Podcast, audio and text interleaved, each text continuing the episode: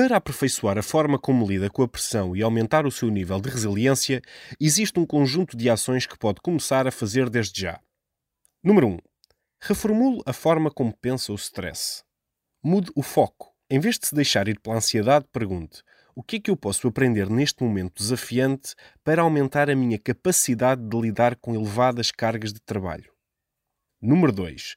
Reforce os bons hábitos. Esteja atento aos primeiros sinais de stress excessivo. Dores nas costas, dores de cabeça, noites mal dormidas, mau humor ou dependência de hábitos confortáveis como beber ou comer excessivamente. Acentue a prática de hábitos saudáveis e mantenha-os. Seja disciplinado.